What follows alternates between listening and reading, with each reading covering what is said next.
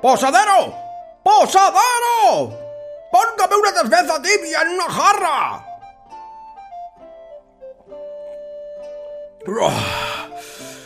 Llevo semanas navegando por los embravecidos mares del norte, persiguiendo presas grotescas de las profundidades. Pero me he cansado de las olas y el olor a salitre. Busco nuevos horizontes en esta fría campiña.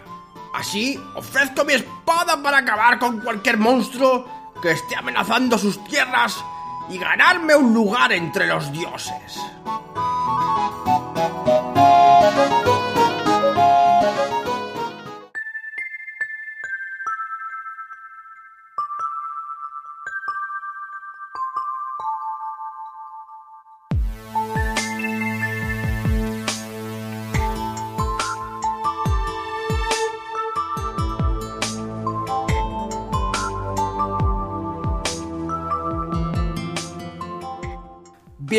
Bienvenidos a la posada oyentes, bienvenidos a la posada parroquianos. Ya os habéis acomodado en la mesa, ya habéis cogido vuestros hidromiel, estáis comiendo vuestras patatas.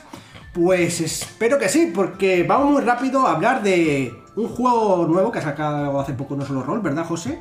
Que se llama, a ver si consigo pronunciarlo bien, Truth Bank. Truthbank. Truthbank Chronicles. Muy bien. No sé, seguramente no se pronuncia así, ¿verdad? Probablemente, seguro que no. Bueno, eh, antes de empezar con el juego voy a presentar aquí a los parroquianos. Tenemos aquí a José, que va a ser además nuestro adalid para, de información sobre el juego, porque se lo ha comprado él y tiene ahí toda la información. Aquí a su lado Alberto. Buenas, yo estoy deseando ya hacerme mi ficha. Sí, ¿no? Te vas a hacer un vikingo o algo así. ¿no? Probablemente un semi-ogro. Por seguir un poco con... Ya, con tu rol, con Claro. tu, tu género.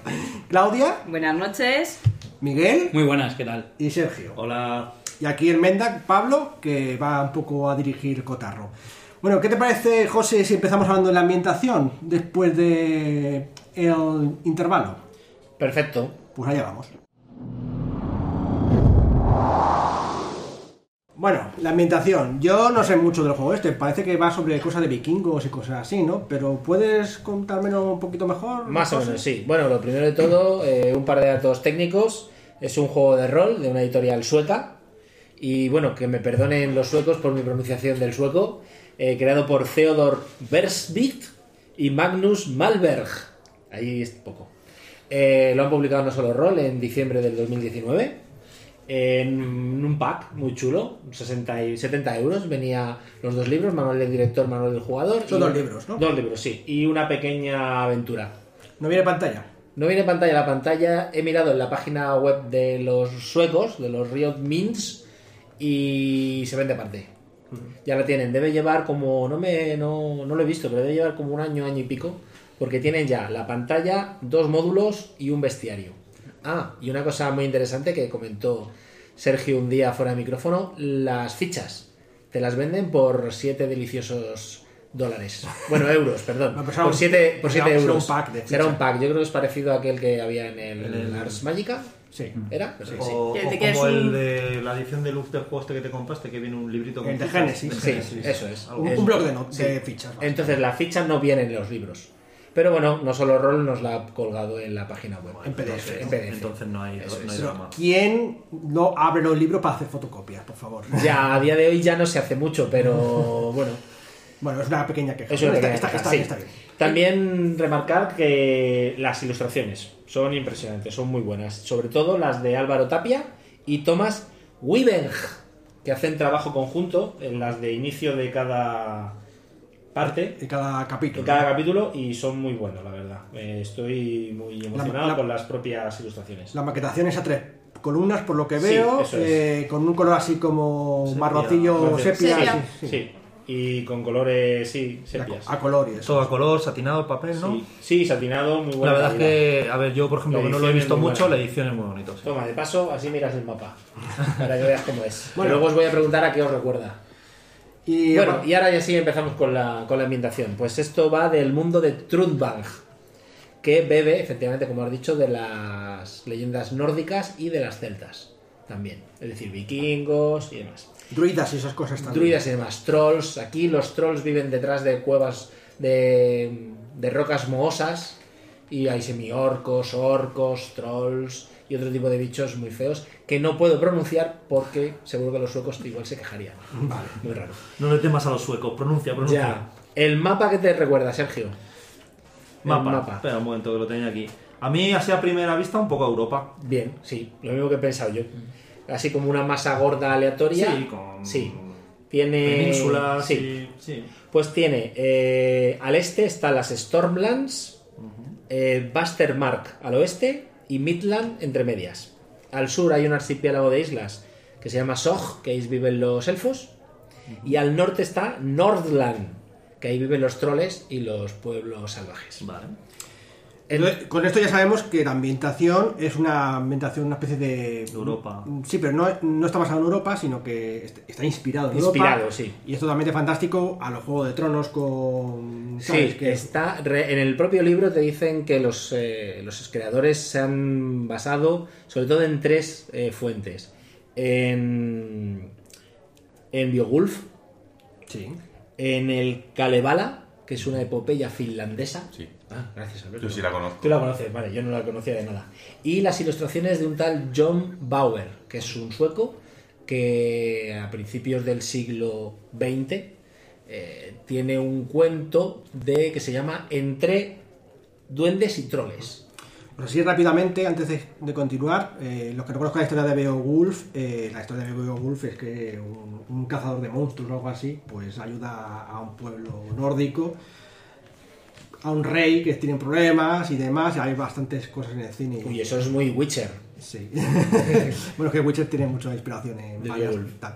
Sin embargo, este otro que has dicho de Kalevala, no sé. Alberto, ¿puedes contarnos un poco de qué va a Pues ser? no lo he leído, sé que es un libro que es como pues el equivalente al Cantar de los Nibelungos o estos libros de sagas. A, a las eh, artúricas. Claro, en la versión finlandesa. De hecho, no es tan antiguo como los otros, sí que debe recoger algo de sus relatos orales que tuvieran, pero se hizo en la época hasta del romanticismo, yo creo que es de 1800 o por ahí. Me estoy hablando de memoria, creo que era una cosa así, ¿eh? Pero es, pues eso, es relatos de caballería, de guerreros, pues un poco Sigfrido. Cuando me ha recordado a. Así la estética, que es súper chula. A la leyenda esta de Sir Gawain y el Caballero Verde. No, este es el libro del jugador. Ma- Vamos, que también. Bueno, decir que no son demasiado gordos. No. Y No el libro del jugador vale unos 45 euros solo y el otro vale unos 35. Puede ser que el. El precio por el, Por sí, por el tamaño, pero como la edición es muy buena, se pagan a Pero gusto. dijiste que, te lo- que había un pack los dos juntos. Sí, me lo han mandado en un pack. Pues el pack estaba bien. Sí, sí, sí, el pack sí, a 70 con la aventurita. Bueno, cuéntanos eh, más de la imitación. Sí, entonces todo. Lo más interesante es, es las Midland, que es donde transcurren la mayoría de las aventuras. Es el hogar de héroes y leyendas. Un lugar congelado en el tiempo.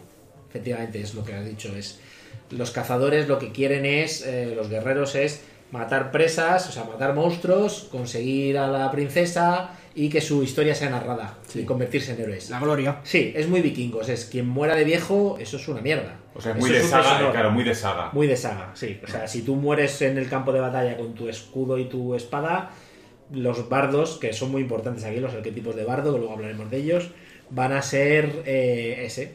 Van a ser quienes narren tu historia. Y entonces, si narran tu historia, vivirás para siempre. Y es de lo que va la, la- el juego. O sea, que todo- todos los jugadores queremos convertirnos en leyendas, más o menos. Sí, Esa es la idea, ¿no? sí. A ver, si eres un midlandiano, si eres un estorlandés, a lo mejor no. Pero puede ser un estorlandés. Puede ser un estorlandés, puede ser cualquiera de esas zonas que De he las dicho. zonas que has dicho. Sí, Elfos dentro de lo- también. sí, cuando hablemos de los personajes eh, hablaré un poco de las culturas, pero por encima. Vale, no- sí. Y nada, Midland, aparte, hay una cosa interesante, que es una tierra muy fértil. Entonces, ¿quién tiene poder realmente? Los, los nobles que tienen tierras. La tierra en sí es, la, es el oro, el trigo. Lo que se cultiva, eso es lo bueno. O sea, quien te puede contratar o quien puede pagar tus deudas es quien tenga maíz o trigo. Vale, O sea, que la riqueza se mide por las tierras que tengas. Eso es. Muy bien. O sea, no es tanto por la bolsa de oro como pasa en el Dungeon, sino No. en eso. Muy bien. ¿Y algún detalle así más que te llame la atención que puedas contarnos de la ambientación? La- eso le puede gustar mucho a Claudia. La naturaleza tiene mucho, mucha importancia. La naturaleza es muy importante. Los bosques, el bosque del norte, el bosque umbrío. Y claro, te imaginas esta, ese mundo, pues, esos bosques llenos de musgo, que vas caminando el bosque del cazador de Blancanieves, pero en la versión de adultos, no en la versión de Disney. Y esos troles que te acechan detrás de cualquier árbol, los seres, Poco- poca luz en la, por la... poca luz, eso es. Esa penumbra, esa penumbra continua, la niebla que es muy importante en las sagas nórdicas. Bueno, es que el bosque umbrío, estoy viendo en el mapa, Ocupa que todo. ocupa muchísimo. Ah, sí. Así también, poco para terminar, hay, hay otros planos, rollo como el, el- ¿Cómo se llama? ¿Dónde está la Valkyrias? El Valhalla, eso. Eh, hablan un poquito, mm, por ejemplo, los elfos, de que llegaron a través de un haz de luz y que fueron los primeros en llegar en, a la. a Truthbank. Ahí la ponemos. El, el Bifrost. El- sí, y hablan de la, ni- de la niebla que conecta, que es como un velo, que conecta un mundo y otro, pero es más de espíritus, más de los dioses, demonios. Es un poco umbra. Sí, es un poco umbra, pero no es no hay como planos de existencia, yo creo. O por lo menos no puedes ir a jugar a ellos, ¿no? No, Vale. aunque hay muertos vivientes, que eso siempre viene muy bien. Me encantan todos los juegos en los que haya muertos vivientes. Por supuesto, por eso te lo has comprado. Efectivamente. Bueno, ¿Qué te parece si pasamos a la parte de los personajes, que también es parte de la habitación en realidad, ¿no? Eso es. Vamos a ello. Pues aquí llegamos a la parte que a mí como jugador que voy a ser en esta ocasión eh, más me interesa, lo de los personajes. ¿Qué razas? Porque ya me has contado que hay muchas razas y profesiones o arquetipos Arquetipos. puedo podemos Interpretar. sí Pues eh, en principio en este libro hay para crearse tres razas, humanos, elfos y enanos. Eh, interpretativamente no sabría decirte si son muy apañados, porque hay algunas culturas enanas que solo viven en la Tierra y no salen para nada. Entonces a lo mejor hacerse un enano es complicado si no le das un, un motivo. Hay algunos comerciantes y tal. Pero en principio esos humanos, elfos y enanos. Dentro de los humanos hay semi-orcos, semi-troles. Sí, porque claro, los troles a veces van a los poblados y pues pasa lo que pasa. Y como son los semitrolls se parecen a los humanos Son como los Uruk-hai, para alguna referencia que la gente pueda entender. Los Vale. Uruk-hai. los son los orcos que salían en Señor de los Anillos de Peter Jackson Eso es, los que crea Saruman. eso es Son más grandes de lo normal, con la piel como verdosa, ojos amarillos, de ese estilo. No hablan nada en el libro que yo haya visto de que sean malos. Bueno, algunos son un poco más belicosos, pero no te dicen que no te lo puedas hacer. Pero bueno, ¿Y, te, ¿Y tienen algún tipo de estigma social desde el punto de vista de que la gente los rechaza por cómo han llegado a ser o cosas por el estilo? por lo que yo he visto por ahora, no.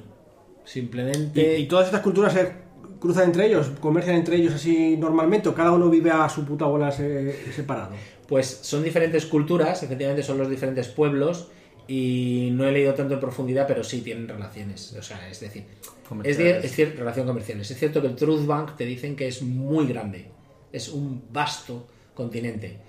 Entonces, pero sí que puede existir es- estorlandeses en Midland y viceversa. yo, yo Vale, lo que no, es, no es raro y no está no mal es raro y visto. no está mal visto. Por lo que he leído por ahora, no están en guerra nadie con nadie, ni, quiere- ni todo el mundo quiere matar a los elfos, ni los elfos quieren matar a los enanos. pero a lo mejor no es tan yo que sé como rollo Star Wars o el Dungeons no que parece que vas a un poblado y aquí hay de todo hay halflings gnomos enanos elfos No he, leído, drows. sí, no he leído todavía en tanta profundidad la geografía en sí, pero no sabría decirte. Entiendo que en una ciudad habrá los pobladores de esa ciudad y son de esa cultura.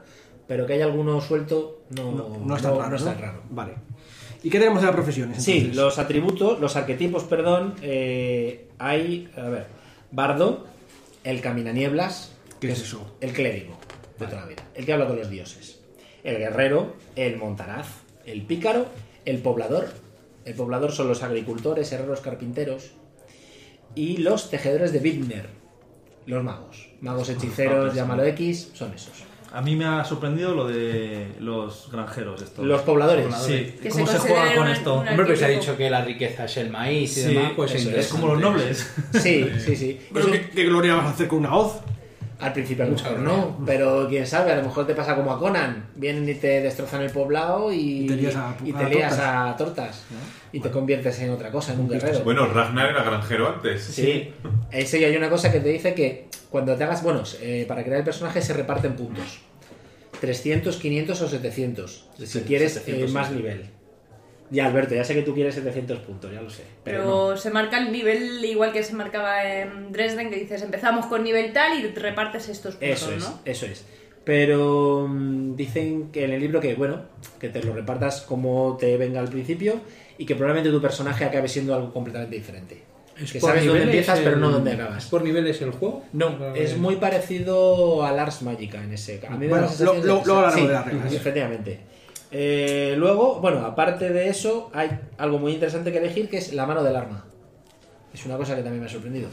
Porque luego en el sistema te dicen que con la mano que no sea del arma, que quieres hacer cier- ciertas cosas en el combate, tienes un negativo. Entonces, lo primero que te dicen es elige la mano del arma. Parece realista eso. Sí, sí, ¿Con sí. qué cortas el trigo? ¿Con... ¿Dónde llevas la hoz? Y hay siete atributos.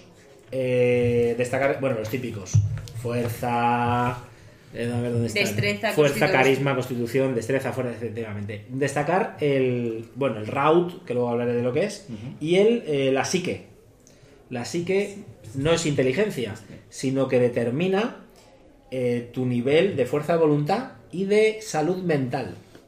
Es un poco como la voluntad en hombre de lobo y... Sí, y la salud mental las- en la llamada de Chulu. No probes. Afecta, Sí. hay cuestiones de que Sí, puedan sí. afectar a tu salud Esto no es como en Dungeons que vas caminando y te encuentras con un dragón y dices, ah, mira, un dragón, wow, wow, voy a ver si le pego. No, aquí te sale una serpe y te cagas en los pantalones. Los puristas te dirían que el dragón sí que da miedo. Hay una afección que es miedo, que se tira cuando va el Sí, pero bueno, Bueno. yo todavía no lo he tirado, nunca. Sí, sí, lo has tirado, sí.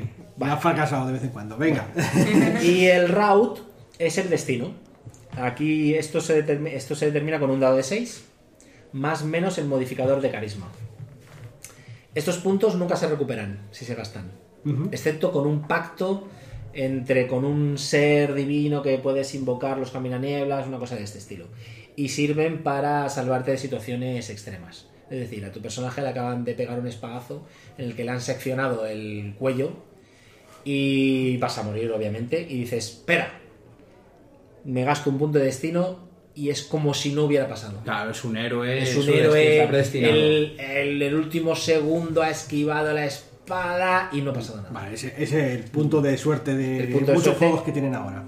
Pero que no se recupera ni nada. Y de aquí, de los personajes, bueno, empezamos a hablar de las habilidades, de cómo se reparten y tal. Ah, ah, bueno, sí, una cosa interesante de los atributos. Están de más 4 a menos 4. Negativos. Me Sí. recuerda a un juego que se llama Magica. Efectivamente, por eso he dicho que me recuerda mucho a Lars. Gastas puntos, por ejemplo, si te pones un menos 4, te dan 60 puntos. Y si te pones un más 4, gastas Tienes que, com- 60 tienes que puntos. compensar. Eso es. Y las habilidades, pues algo parecido. Las habilidades tenemos gru- nueve grupos de habilidades que las veis en la, en la ficha. Tenemos agilidad, lo voy a decir muy rápido. Agilidad, artes umbrías, combate, naturaleza, conocimiento, oficios, entretenimiento, fe, que es para los caminanieblas, y Bitner, que es para los magos. Cada habilidad va de 1 a 10. Y todo el mundo empieza con 1. En el grupo, por ejemplo, en agilidad tienes un punto. Sí. En agilidad luego habéis visto dentro de cada habilidad, veis que hay disciplinas y especialidades. Hay unos árboles en Sí. el libro de, de juego que te explica el que te explica cómo se distribuye. Entonces, tienes el tronco, es la agilidad. Una rama es, por ejemplo, Agilidad en combate. agilidad en combate, eso es. Y dentro de esa rama de agilidad en combate tienes acorazado, sí. que es otra pequeña rama. Eso es. Bueno, es la habilidad como tal, ¿no? No, No. no, no, no. La habilidad es agilidad, es el grupo. Ah, Luego eso es la tienes vale. disciplina que está en negrito y la especialidad dentro de eso. Por ejemplo, Vale, otro, vale, sí. otro ejemplo. Pero el- el- Dime. o sea, eso sí que lo veo porque en la ficha se ve muy esto, Sí, que tienes claro, como eh, una agilidad o artes sombrías que están en grande, tal, eh, luego agilidad en combate, control corporal y equitación que están en El negrita, ve, tal, sí. y luego por debajo tienen sus pequeñas subdivisiones. ¿Cómo se aplica el tema de, de, o sea, si tú tienes un punto en agilidad, vas a tener un punto en todas estas? No. Sí, Ah, bueno. es lo que quiero sí y no. Es decir, tienes un punto de agilidad, puedes montar un caballo. Pero la cuestión, la persona que tenga un punto en agilidad, un punto en equitación y un punto en monta, va a ser mejor que tú montando a caballo. Porque va a tener, eh, porque Tres monta, puntos. va a tener acumulados los tres puntos. Eso es. Vale. Tres puntos.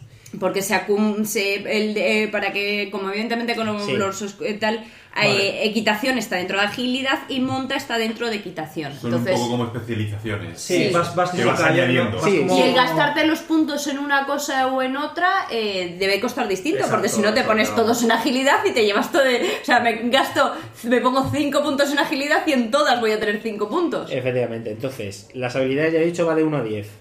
Y las disciplinas y especialidades de 0 a 5. Si las, si las habilidades cuesta subirlas un punto más de tu valor actual, por ejemplo, quiero subir mi agilidad de 3 a 4, me cuesta 4 puntos. Las disciplinas y las especialidades cuestan mucho más. Ajá, al contrario de lo que yo pensaba entonces. Yo también, porque yo pensaba, digo, pues te pones Sí, 10 puntos en Pero la agilidad. cuestión es que solo puedes llegar hasta 10 en agilidad. Y si quieres más, tienes que gastártelo es. en otro. Pero es que las disciplinas te dan un punto más. Pero las especialidades te dan dos puntos por punto. Cuando vas cayendo en el árbol te va dando más cada vez. Eso es. Entonces, vamos a poner otro ejemplo que sea más fácil. Creo que había la esquiva por aquí. Tienes agilidad 5. Y tienes agilidad en combate otros 5. Porque estás al tope. Ya tienes 10 puntos. Tenemos 10. Si tienes en esquiva 2, suma 4. Cuatro. Tienes 14 para esquivar golpes. Eh, bueno, dijiste que te daba un más uno cuando has dicho, has dicho agilidad 5. O sea que sumas todo para. agilidad en combate otros 5. Sí. Por tener agilidad en combate ya te sumas uno más, ¿no? Dijiste antes. Sí. O sea, teníamos 5 y 5, 10 más 1 por Más el tener extra, agilidad, 11. Sería 11. Y luego... en- ¿Qué extra? Y en esquiva... No, has dicho, sumabas uno más. No, siempre empiezas con uno. Ah, sumas uno más en la Cuando tienes en el especialidad. árbol, Eso o sea, en la parte, sí, cuando tienes en la primera rama, no sé cómo llamarlo. En la última rama. No, o sea, agilidad, Sí, como el grueso, como el tronco. agilidad. Luego tenemos una rama, agilidad en combate. Sí. Si yo tengo agilidad en combate, me sumaría un más uno cuando utilice una dentro de, la, de Te suma rama, el, perdón, lo he expresado mal, te suma el valor de el valor que tengas y fin. Y luego lo otro se multiplica por dos. Entonces Eso está bien es. hecho el cálculo. sí. Vale. Madre mía. Y vale. ¿Cómo se suben? ¿O cuántos puntos te dan? Que eso me imagino que os interesa. Los puntos de aventura por partida, que se llaman aquí. Eh, al principio de la partida, el narrador determina los objetivos. Por ejemplo, rescatar a la princesa. Hostia, pero. Y salir- los ju- Los jugadores ya saben lo que tienen que hacer.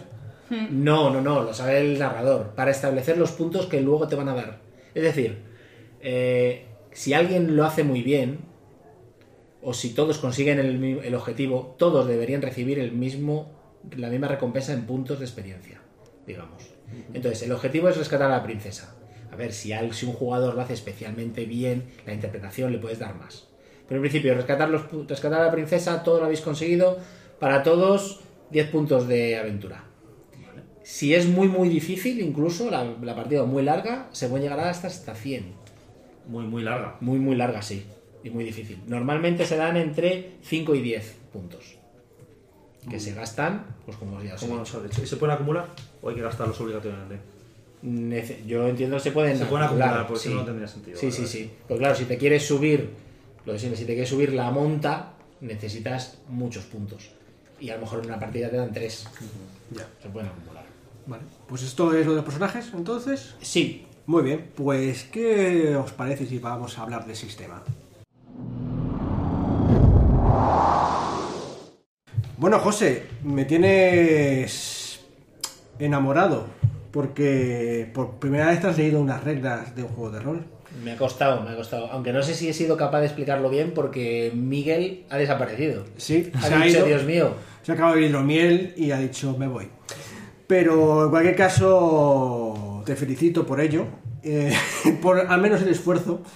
¿Y qué te parece si nos cuentas un poco de qué va el sistema? Porque en este caso no soy yo el que lo sé, lo sabes tú. Así Sí. que cuéntanos. Voy a ver si consigo explicarlo después de este guirigay de las habilidades. Bueno, se usan dados de 6, de 10 y de 20. Las tiradas de habilidad ya sabemos cómo se suman, eso espero. Sí. Son siempre con un de 20. Si el resultado es igual o menor a tu nivel de habilidad, tras aplicar los modificadores, superas la tirada. 1 es siempre éxito, 20 es siempre fallo. Es decir, estamos lo que acabamos de decir, estábamos montando, tenemos 14 para montar. Hay una carrera, una persecución, una tormenta y el, juga- y el narrador te pide por favor que hagas una tirada de monta porque hay dificultad. Entonces tienes que sacar 14 o menos en tu dado de, de 20. Pero si Ya, había está ahí modificadores como en otros juegos en plan, porque dices tú, el terreno es muy chungo, tu caballo... mm, ¿De qué- qué tipo de tierra va es? regular. Sí, va regular y le dice, te quito menos dos. Y cosas Arenas así. movedizas. Sí, hay, Hostia, modifi- era movida menos 10. O se asustó por la tormenta, vaya. sí, Ah, sí, hay sí. modificadores eh, positivos y negativos. Vale. Vale, vale, vale. Esos tienes que aplicarlos el narrador dependiendo del tipo de terreno, etcétera. etcétera. Sí. Entonces, eso. Ah, luego algo interesante que también me recuerda cada vez más a Lars Sí. es que existen tiradas abiertas. O sea que explota el dado. Eso es, lo que ahora llaman explotar el dado. Sobre todo, son tiradas abiertas de 10, de un de 10.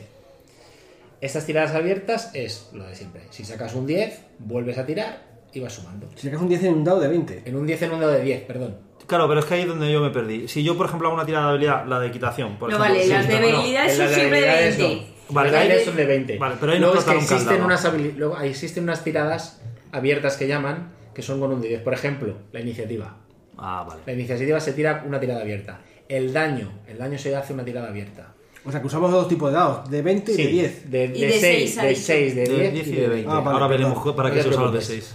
Los de 6, Entonces, ojalá lo supiera, pues, todavía no estoy los, seguro. de, los de daño con, un, con una tirada abierta de 10 puede ser entonces ser muy letal, ¿no? Eso, es, eso me recuerda a la primera época de Lars Magica. Esos golpes enormes de Gerion. Sí, efectivamente. Y también puede ser súper rápido. Porque te sale un 10 y vuelves a tirar, te vuelves el A y es acumulativo. Sí, claro. claro. Si, sigas- si sigues sacando otro 10, se sigue Eh, sumando. Entendemos. Podrías llegar a de- hacerle. bueno, 68 por ejemplo. de daño, por ejemplo. Es difícil que te salga tantas veces el 10 Hay seguido, pero. ciertas, hay ciertas armas que pasa como las grandes hendeduras y este tipo de cosas que la tirada abierta no es solo 10, sino que es 9 y 10. Hostia, eso es Sí, muy. como el crítico en el Dungeons and El crítico mejorado, el Si crítico, lo que sí, estás sí, usando es un tres hacha de enorme, pues no solo es un 10, sino que es un 9 y un 10, o incluso 8, 9 Sí, y sí, 10. sí. Vamos, claro y cristalino. Entendemos. Bien. Eh, vamos a explicar, o voy a intentar explicar lo más fácil, bueno, lo que más se suele hacer en este tipo de juegos, que es combatir. Para el sistema del combate. Eh, a ver si soy capaz. Los combates son por turnos o rondas de acción. Duran unos 5 segundos la ronda. Para combatir tienes que hacer la suma de tus puntos de combate. Tus puntos de combate es igual a tu nivel de habilidad de combate, que era uno de los grupos que Sí, había, está aquí. más tus disciplinas y especialidades. Por ejemplo, Si vas con arma a dos manos. eso es, eh, uno de eh, combate es un grupo de habilidad, un grupo de, de habilidades.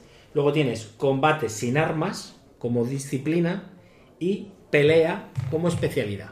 Si le vas a pegar un puñetazo a alguien, haces la suma de esas tres sí. eh, habilidades, disciplinas y especialidades.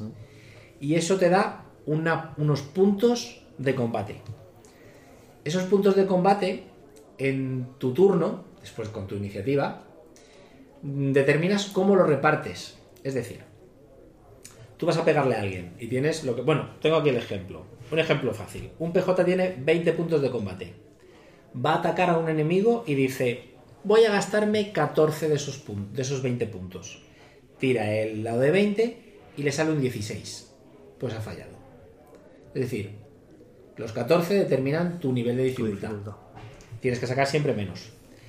El otro personaje eh, te ataca y, y tiene éxito en su ataque. Y entonces, a ti que te quedan por gastar 6 puntos. Entonces dices, bueno, pues uso 6 puntos. Y sacas un 5. Pues le has esquivado. O le has parado. O sea, tienes una suma total, la repartes como La quieras como para quieres. hacer las acciones que Le quiero que- hacer un mega ataque de 20 Voy con puntos porque voy con todo. Te sale un 20, da igual, has pifiado. Aspicia, bueno, ya, pero te sale un 19. Te sale un sale 19 largado. O sea- Eso sí, te quedas expuesto a que te Exacto. revienten el loco. un- el- esos 20 puntos lo que pasa que son los... O sea, si tienes 20 puntos o los 16 o los Sí. 5 que tengas, los gastas cada turno. Eso es, los gastas cada turno y se vuelven a vuelves a Cada tener los mismos Mm. puntos. Ojo, vuelves a tener los mismos puntos o no si vas a hacer otra cosa. Claro. Si lo que vas a hacer es salir corriendo, tienes que ver cuántos puntos tienes en correr y cuánto quieres gastarte en correr o en esquivar. Entonces, de esto... Es decir, pues es que soy mejor esquivando, soy mejor corriendo de aquí que pegándome con este pedazo de troll. Pues porque tengo mm, 38 puntos en esquivar, en correr, y sin embargo tengo 10 puntos en combate. ¿Puedes tener tantos puntos? Puedes llegar a tener, Sí. pues vamos a ver, Pues 10. 10 de nivel de habilidad, 5. 5 Y otros cinco. otros 5 que se convierten en otros 10. Claro, podría Puedes ser tener 15, 25. 25. 25. 25 sería tu máximo, en principio. Y- más modificadores. y- Que tu espada sea la leche, porque hay espadas mágicas Claro, sí, o sí. legendarias. Y en Nos lo estamos este tipo, imaginando. este Y tipo- armaduras, armaduras que te protegen más, te protegen menos. Este tipo de mecanismo que se utiliza con el com- se- solo con el combate o por ejemplo con el Winter también o en Bueno, espérate, es que que, todavía claro, no hemos llegado a lanzar hechizos Sí, todavía. claro, Pero pero tiene pinta de que entiendo claro que una de estas habilidades de Winter es la de combate, la de lanzar un rayo de fuego. no, de- lo que digo que, hay- o sea, si es exclusivo de combate o hay más grupos de habilidades que siguen estas normas. Hay más grupos de habilidades. C y Bitner, por ejemplo. Vale, claro, o porque sea, si tienes que lanzar un hechizo en combate, pues lo que decía Alberto. Entonces son eh, y las otras en cambio son el con el mecanismo normal de, de- Oye, y de- una cosa, por ejemplo, tenemos 20 puntos. Sí. Y digo, le hago un ataque y de Gastando 10. De 10. Y con los otros 10, en vez de esquivar, ¿puedo hacer otro ataque? ¿O solo es un ataque por turno? Puedes hacer el ataque. ¿Y si hago 4 de 5? ¿Podría hacerlo también? O sea, quiero decir, ¿me dejan repartirme como quiera? Sí. ¿Y los tienes y los puedes hacer los cuatro seguidos o tienes que mm, eh, retrasar turno o cualquier cosa como en otros Vale, es, juegos? es un ataque, otro ataque, otro ataque. Eso son rondas. Vale. Cuando te toque la iniciativa. Y efectivamente puedes posponer acciones, puedes cambiar de acciones, pero con penalizador. Es decir, a mitad de combate le estoy pegando y veo que es que se han añadido otros dos troles al grupo. Cambio de, cambio de acción, me quitas un menos 5 y me piro corriendo de aquí. Efectivamente, sí. Pero Luego, sí, son rondas. Aquí hay otra pregunta, por ejemplo, en un, en un Pero turno... si son rondas, si tú has hecho cuatro acciones, perdón, ahora Sergio, ahora sigues. Si tú decides hacer cuatro acciones y el otro decide hacer dos, eh, pasaría la- una ronda inicial los dos y luego. No, es por iniciativa. El, prim- el primero hace una acción, el segundo hace una acción y cuando te van quedando o no quedando, la vas Y haciendo. ya, lo- ya los demás, el que tiene cuatro, cuando los de ya acaba- eh, acabas con las tuyas y que las harás seguidas y sueles el único, ¿no? El, Vale. narra- el narrador empieza una cuenta atrás de iniciativas. 20, 19, 18. Claro, sí. Y dices, yo tengo 17, ataco, vale. Ya se Vale, vale, vale, Siguiente. sí, eso es lo que- 16, 15. Como, vamos, más o menos como... Sí.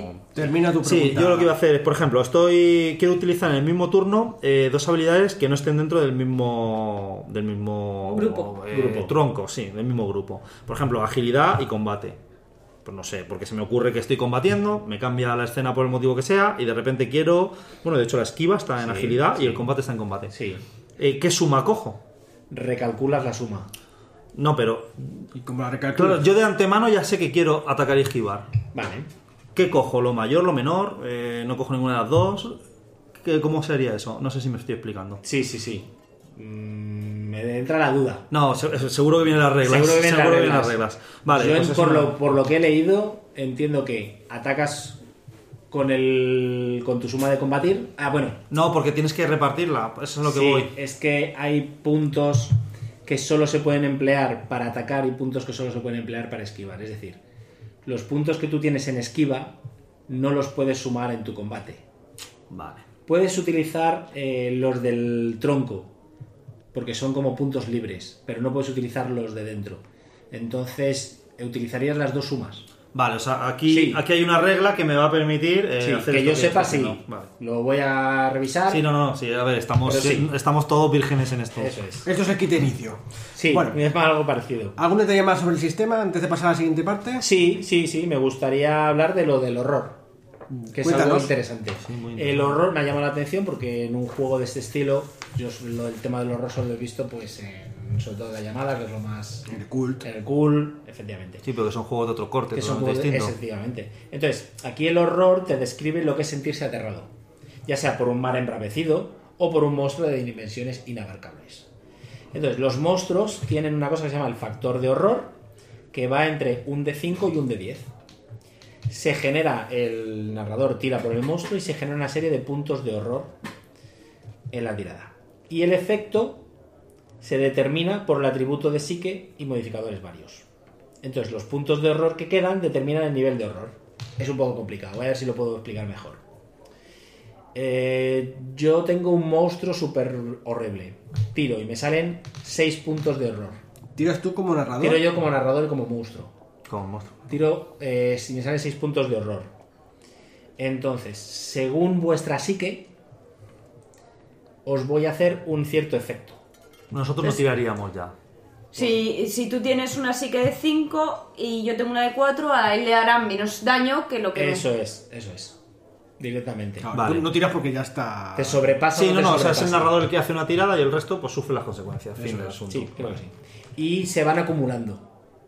Se van acumulando los puntos de horror. Sí, Hombre, bueno, veo aquí- Igual que están los puntos de niveles- salud, están los puntos de horror. Eso es. Pues es como que te vas estresando más. Sí, también hay una cosa que es, como hacíamos en, durante un tiempo en una regla de llamadas, cuando ves muchos troles, ya no te resultan tan impactantes como antes. En la llamada de Kazul pasaba eso. Efectivamente. Eso sí, siempre te dicen un ejército de trolls Va a te va a resultar, te va a seguir impactando, lo veas cual las veces que lo veas. Sí. Sí, sí, y al sentido común también. Eso es. y cuando llegas a más de 50 puntos de horror, tu personaje queda loco. De hecho, sí, o sea, habrías completado todos Sí, los cuadraditos. que- Se puede curar el horror con una serie de rituales y puedes intentar volver a recuperar el personaje. Pero por lo que he leído de cómo queda tu personaje, la verdad es que queda bastante como para ponerle. Casi un- prefieres hacerte Sí, otro. queda como para ponerle un pañal y dejarlo Un en casa. cascabel. Vale, y, y cuando antes de llegar a ese nivel. Tienes eh, efectos, sí, pues eh, estás intranquilo, duermes mal, tienes pesadillas. ¿Pero se pueden curar? Tienes negativos, ¿O sí, se pueden igual? curar. Con los, también con los rituales. Sí, con descanso y Claro, cosas. es de manera natural. O sea que es un poquito... Balneario. también- o sea que es también un poquito como chulo que Sí. te tenías que ir al psicólogo y, Ah, sí. y, Sí, y hacer es. sesiones y cosas por el estilo. Eso es. Y ahora ya por fin podríamos hablar de lo que quiere Claudia, de cómo se usa la magia. Ah, bueno, no. Pues vamos a eso. Vamos a la parte que más le gusta a Claudia. Bueno, eso lo habéis decidido. A ver si en este juego me apetece hacerme un guerrero. Bueno, Por favor. hablamos de la magia Probablemente. porque la magia, en fin, es una de las cosas que, que casi está en todos los juegos de rol. ¿eh? Y a pesar de lo que no le gusta a Miguel, la magia siempre está presente, de una forma u otra, que sí, sí. Que si psicopoderes, que si vínculo con la naturaleza. ¿Qué nos cuentas de estos? Pues esto es un mundo místico, por lo tanto hay cosas más allá de, de Lo la razón, razonable. efectivamente. Hay dos tipos de magias, está la fe y el Bidner. La fe la profesan los caminanieblas. La niebla, como en, las leyendas nórdicas, es ese velo que he dicho al principio, es el, lo que de donde pueden salir las deidades, los seres eh, no aptos para su encuentro con los humanos y demás. Entonces, eh, los puntos de los puntos divinos, que es lo que preguntaba Alberto también, si quieres lanzar un hechizo, cómo se calculan los puntos. Los puntos divinos son igual a tu nivel de habilidad de fe más las disciplinas y especialidades. Siempre funciona igual. Entonces, ¿qué es la fe? La fe es el conocimiento de una religión y de cómo comportarse, cómo se comporta un fiel para poder invocar el poder de un dios. Es un clérigo, invocas el poder de un dios a través de ti. Las principales religiones de aquí son, a ver si me salen los nombres, son el germanismo, la tradición antigua, el nideísmo y el, agarramos los machos, el, los jaminges. Otra vez de nuevo pido perdón a los oyentes suecos. A mí me ha parecido perfecta la Sí, pronunciación. ¿verdad? Vale, ¿cómo se realizan los, los hechizos, que aquí no son hechizos, se llaman milagros? A través de unas tablillas sagradas. Tú estudias unas tablillas sagradas y estas tablillas son, como ya os he comentado en alguna otra ocasión antes de hacer el podcast, por niveles. Te coges la tablilla sagrada de la iluminación o de la llama sagrada. Primer nivel, hacer fuego. Segundo nivel, quemar a alguien. Tercer nivel, que arda un bosque. Ese tipo de cosas. Y ahí vas progresando. Eh, cuando quieres comprar otra tablilla, tienes que comprar otra tablilla entera desde el primer nivel. Por lo tanto, ser especialista en varias tablillas, pues es costoso. Lo más normal entiendo que es que un caminaniebla se centre en una senda. También la senda la determina su dios. Por lo tanto, tampoco puede ser soy un nigromante y aparte hago fuego. Pues no. Si eres un nigromante, eres un nigromante. Si haces fuego, haces fuego. No nos vayamos locos. Aquí no son los clérigos del, del dungeon. Y. Y ya está.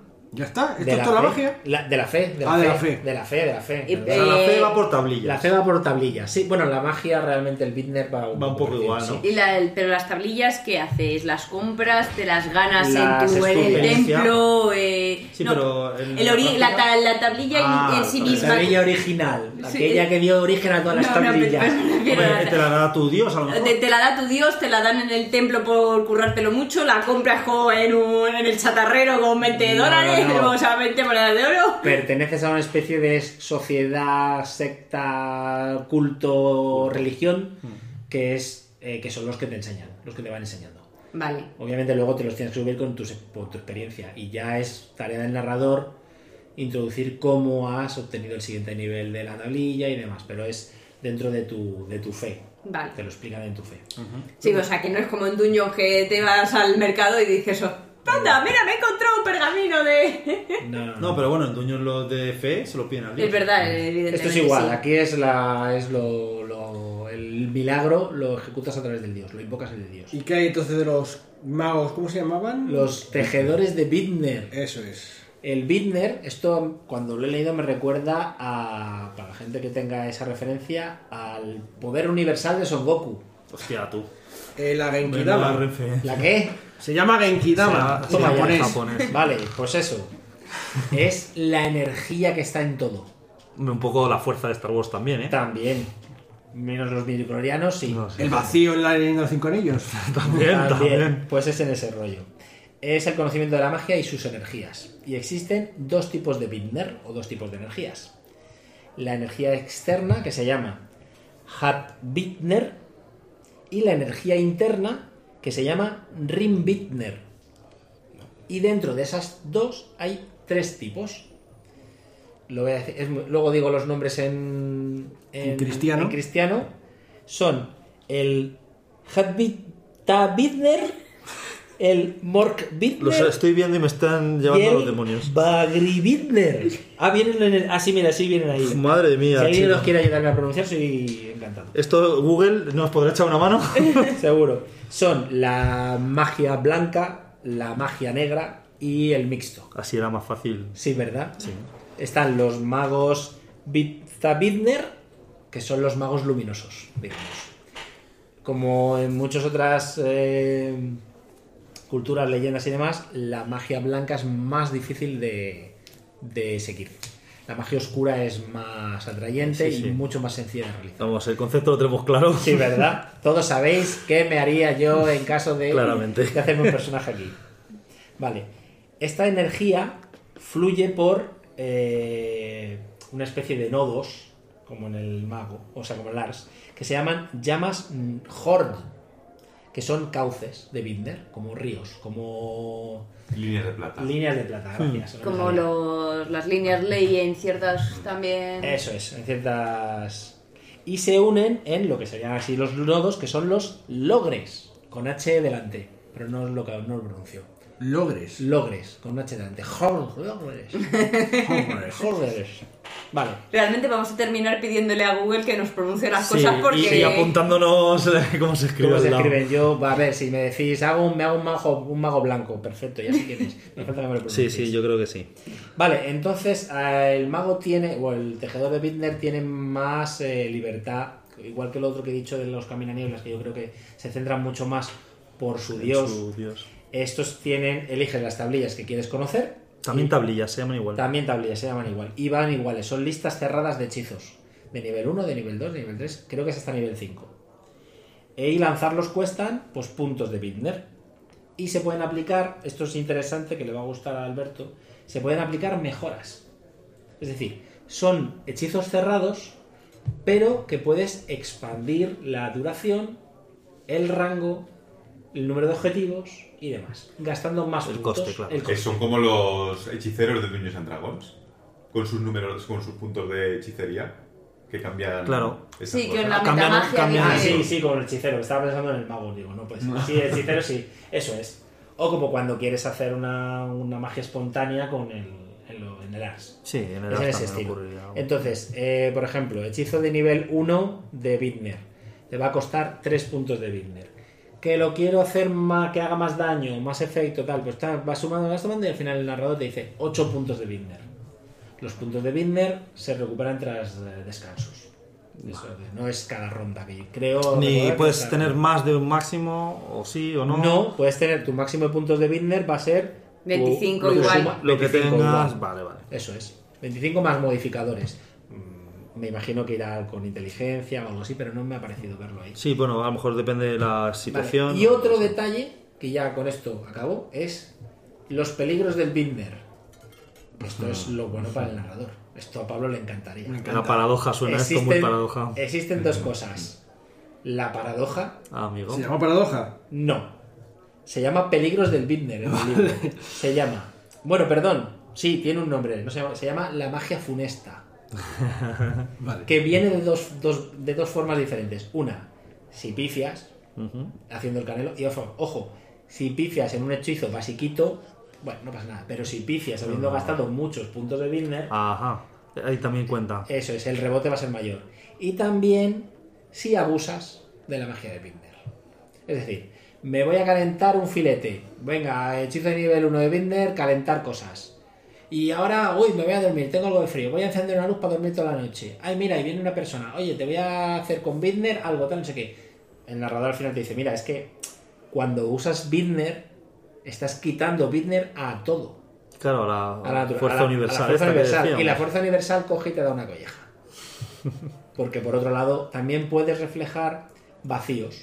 Es decir, si yo cojo Bittner de un sitio, lo estoy quitando de otro. Entonces tú puedes ir, sé que es una forma muy absurda de contarlo, pero tú vas paseando por el campo, alguien ha hecho un hechizo, es como el efecto mariposa, hace alguien ha hecho un hechizo a 200 kilómetros y de repente a ti se te abre un agujero en el suelo.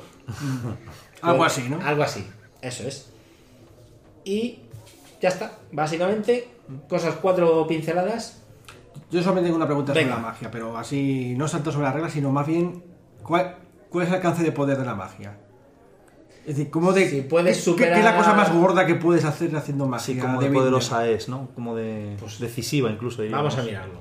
Por ejemplo, eh, tablillas de nivel 5. Mar de llamas. Apuntas a un sitio y en un radio de unos 2 metros todo es llamas. Puedes expandir la fuerza, pero no puedes hacer que una ciudad arda.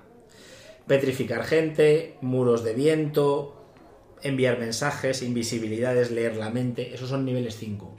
Es decir, Bueno, no parece que es- sea muy poderoso. No parece. No o sea, son- Que están bien, pero que no Sí. es No, una no- cosa. no- no- no tiene un nivel como pasa en otros juegos como el Mago, las Mágicas, que No. llegan a niveles de poder. mucho- Paso pétreo, mucho- moldear la tierra, flotar, hay cosas útiles, detectar, controlar animales. Incluso en Dungeons and Dragons diría que hay Sí, más, sí, poder- sí, más sí, poderosos. Sí, sí, Sí, sí, sí, sí, sí. sí.